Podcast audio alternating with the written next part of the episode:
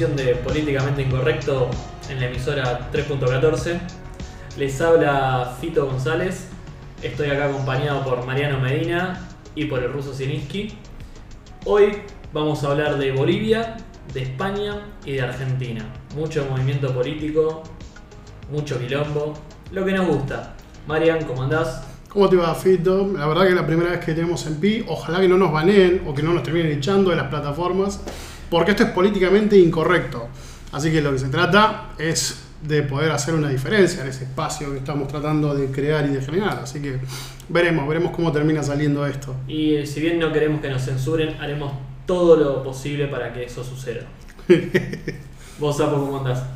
Bien, bien, contento de que, que arranquemos este proyecto, a ver a dónde lleva y viendo la crisis que hay en los medios tradicionales, tratar de dar una postura que mucha gente piensa, pero parece que está prohibido.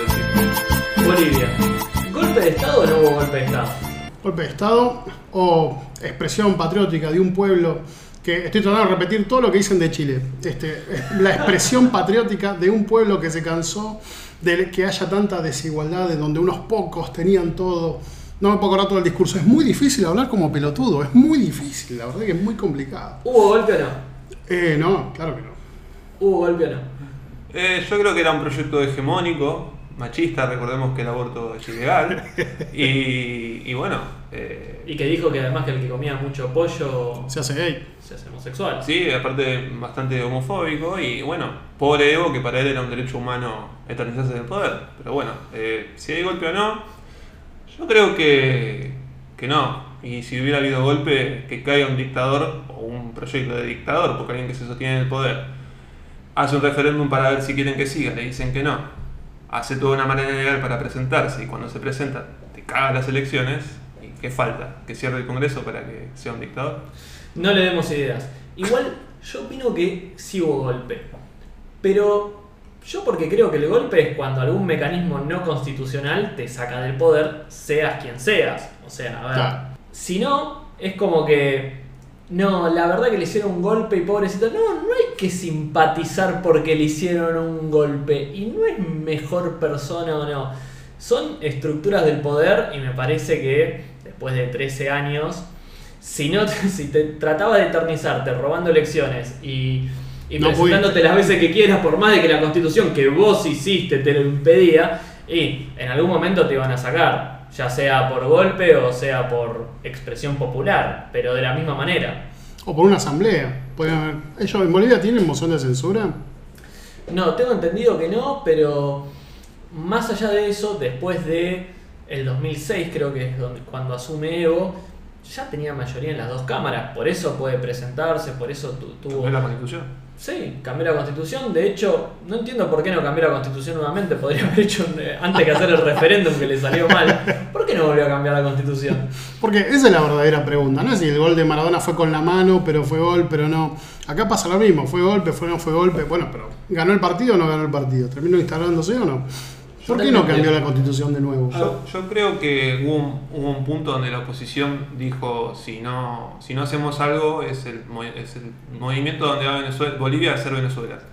Si, si eh, con Venezuela que pasó que hubo elecciones donde la oposición no se quiso presentar y terminó entregando el poder, por eso de las protestas, son millones de personas, no es que es un grupito de políticos que fueron a golpear los carteles, fue tanta la gente que el ejército dijo, mira, si frenamos esto van a morir miles de personas. Y la Sí. misma gente que quiere que Carabineros en Chile apoye que Piñera renuncie, te dice que ahora si la- lo- el ejército apoya a gente que protesta es un golpe. Así que darle bola a la gente que tiene esa postura progre. eh, No hay que darle bola a la gente. Pero, no. En general, no importa cuándo sea y de qué tema se trate. pero acá me parece que lo, lo que hay que destacar para repasar un poquito. Evo se presenta, gana. Cambia la constitución, tiene una reelección. Cuando quiere hacer su tercer mandato, la gente le dice, no, flaco, vos ya fuiste reelegido. Ah, no, no, pero con la constitución nueva solo voy una vez. La famosa RR del Carlos Saúl. Bueno, a, a Evo le salió bien. Y después, para un cuarto gobierno, como la constitución no le decía, y el cuento de la nueva constitución se le había acabado, manda a hacer un referéndum. El referéndum le sale que no, 51-49%. Se presenta igual y lo dejan presentarse igual. Y las elecciones las gana. Lo que no gana es con la cantidad de votos necesaria, una diferencia del 10%, para evitar una segunda vuelta. Ah. O sea, que sigue siendo Evo la fuerza más votada. Pero entonces hay un tema bastante disruptivo ahí fuerte.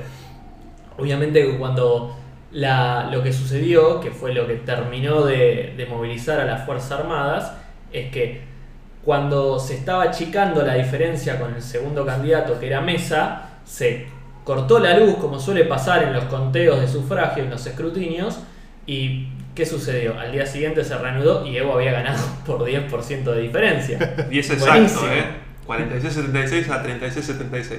Como para que quede clarito. Como que en ese momento los que tipos que estaban robando votos dejaron de laburar, dijeron alcanza, listo, podemos irnos a dormir. Ya cumplieron, no le vayas a pedir un, un esfuerzo más. Che, no sabía esa parte, se ve que hay mucha desinformación con eso. No estaba enterado de que como había salido toda la situación. Sí, lo que Evo, lo que des- destaca Evo es que sigue siendo la fuerza más votada. Sí. Por un porcentaje mucho menor al 10%, creo que se terminó imponiendo por un 3, 4 y no sabemos en realidad cuánto fue finalmente porque Sí, se no. chorearon los comicios finales. Ya no vamos a saber. Era como el 2003 acá, que, que gana Menem en primera vuelta, pero se sabía que en segunda vuelta iban a estar todos en contra. Así que bueno, ahora tenemos crisis, no sabemos, al momento que estamos haciendo este programa, no sabemos dónde está Evo, sabemos que AMLO en México le, le ofreció asilo, sabemos que no puede salir por tierra, eh, por aire, porque tiene todo el espacio aéreo de Perú, este, Brasil, Chile y Argentina denegado. Yo creo que puede hacer como esta, la, la del clima, Greta Thunberg, puede ir caminando a ver si llega a México, En subte. haciendo dedo. Eh, ¿por, qué, ¿Por qué te parece que se pusieron de acuerdo en negarle el, el espacio aéreo a Evo? Porque son todas, todos países muy, muy dispares en su visión cosmopolita. Me parece que hay un, un tema de practicidad de no meterse en el quilombo, porque ven que esto puede ser una nueva Venezuela. No quieren Ser cómplices. no quieren ser no quieren ser cómplices, pero además me parece que donde se instale Evo va a ser un problema porque una de las personas, uno de los organismos que denunció los comicios como fraudulentos fue la OEA. Sí. Ah, O sea que ya darle asilo a un tipo que hizo fraude según la OEA es meterte en un quilombo regional importante. Entonces, me parece que nadie quiere hacer la gran como hizo hicieron con Assange cuando se metió Claro. en la embajada de Ecuador. sí, sí. Entonces, todo el mundo le cerró el espacio aéreo para que sea problema de otro. Y hoy en Sí. día no sabemos dónde Y está. no dejan de ser gobiernos de centro derecha, digamos, Perú, Brasil, Chile, Argentina, por más que en Argentina haya perdido Macri, como en Piñera haya quilombo, tiene una postura pro grupo de Lima, no pro grupo de pueblo. ¿Te Igual parece? el- ¿Influirá ese tipo de cosas así en la- lo que es la política internacional? Porque hay alianzas muy extrañas. No sé, Trump se alía con China, tiene acuerdos con China. No, sí, pero en la región hay como, con, el- con la creación del Grupo de Lima hubo como una cuestión de, de política internacional que vos podés decir, Macri quizás de derecha no tiene nada y fue muy blando internamente, pero externamente fue de los primeros que eh, declaró a Guaidó como el presidente legítimo. Sí. Hay como una cuestión internacional donde sí hay más, más grieta, digamos. Más consenso en torno a qué, para qué eje vamos a tirar. Claro, digamos que si algo tiene derecha Macri es la postura internacional. Puede ser lo único que tengo. No sé, porque ahí habría para discutir. ¿De qué lado se puso cuando fueron las elecciones entre Trump y Hillary Clinton? Hillary. Cuando fue. ¿Qué más? El Brexit también. Él estaba en contra del Brexit. Este, o por lo menos Malcorra se llamaba la. Malcorra. Malcorra. Malcorra era la que estaba apoyando el que se permanezca la Unión Europea. Y también se equivocó. Qué grandes cancilleres que nos Bueno, ha dado este presidente. Nos ha dado Bueno. los mejores. Yo no quiero defender a Macri, pero creo que a Trump lo apoyamos cuatro personas en todo el país, me parece. Al principio, ¿eh? Eh, Ahora todos lo conocen, pero al principio. Sí, sí, creo que los únicos tres que decían que, íbamos a, que iba a ganar, íbamos. Estamos acá. ganar, Estamos en este podcast. Estamos los tres conversando. Si la Fox quiere darnos un dinerillo, lo aceptamos. Pero bueno, este, si lo ven a Evo Morales en algún lado, por favor no dejen de sacar una foto y subirlo a nuestras redes sociales, que estarán, supongo que en algún momento las colocaremos en la descripción de este podcast. Pray for Evo. Por otro lado, este, pre- sí, hashtag Pray for Evo. Por otro lado, como no vivimos solo del tercer mundo, acá el ruso Ziniski nos va a hablar de las elecciones en España, que también tuvo elecciones. y dio mucho que hablar al respecto. Sí, es un tema que en la región con el tema de Piñera y de Bolivia nadie le dio, le dio cobertura. Y, el sistema español es apasionante en realidad. Eh, se podría hablar horas y horas del sistema, pero básicamente la noticia fue que Vox, este partido que si vemos los medios tradicionales es la ultraderecha y básicamente descienden de Hitler, eh, claramente no es así, eh, se volvió la tercera fuerza política en lo que es cantidad de diputados.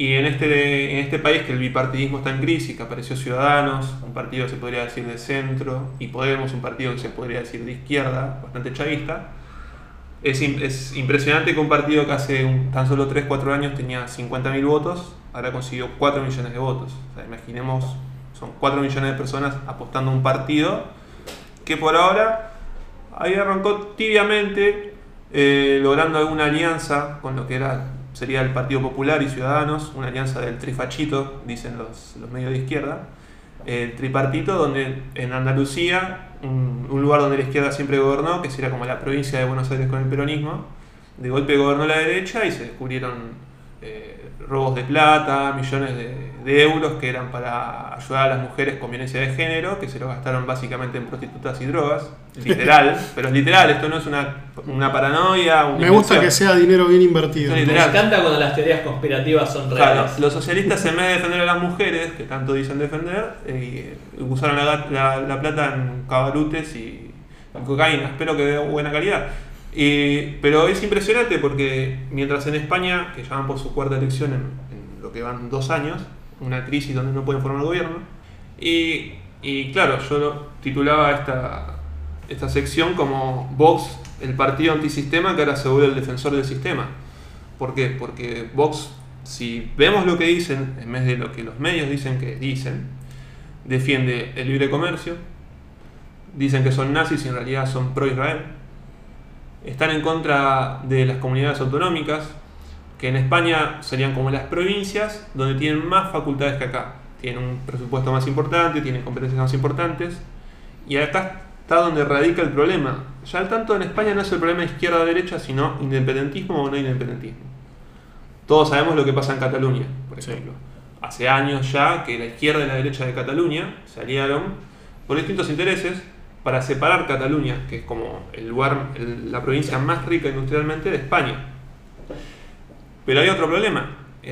Como el PP en su momento con Rajoy no, no ejerció el 155, que es el artículo que permite intervenir eh, comunidades autonómicas que no respetan la Constitución, se hizo un pacto con la izquierda de aplicarlo pero a medias y somos testigos de que por más que fueron encarcelados un par, sigue la cuestión. Y esto se generó un efecto contagio, porque mientras ayer eh, la única región independentista era el País Vasco, o Cataluña ahora, ya vemos que todas las comunidades autonómicas empiezan con el tema del idioma propio, renegar del idioma español, renegar de la bandera española, y son como micropartidos que en votos son poco, pero por el sistema electoral que hay, al ser fuertes en su región, tienen predominancia en lo que es lo político. Por ejemplo, Ciudadanos, con, set- con 1.400.000 votos, sacó 10 diputados. Y Esquerra Re- Republicana, con la mitad de los votos, 700.000, tienen más diputados en el Congreso. ¿Y eso cómo es posible? Es increíble cómo los, los- las autonomías te, te agarran, le das la mano y te agarran el codo, ¿eh? Sí. Es que no, eh, es, que es, Por eso no se puede secesionar Córdoba, ¿te das cuenta? Por eso no quieren apoyar eso. es que bueno, yendo a lo primero de por qué, por esto, porque Cataluña es un lugar muy poblado, reparte muchos diputados. Y los independentistas juegan con que por lo menos la mitad de Cataluña quiere ser independiente y ven más al independentismo que la izquierda o la derecha. No les importa tanto impuestos o gasto público, sino nos queremos ir. Claro. Vox es el primer partido que en España se pone en contra de las comunidades autonómicas.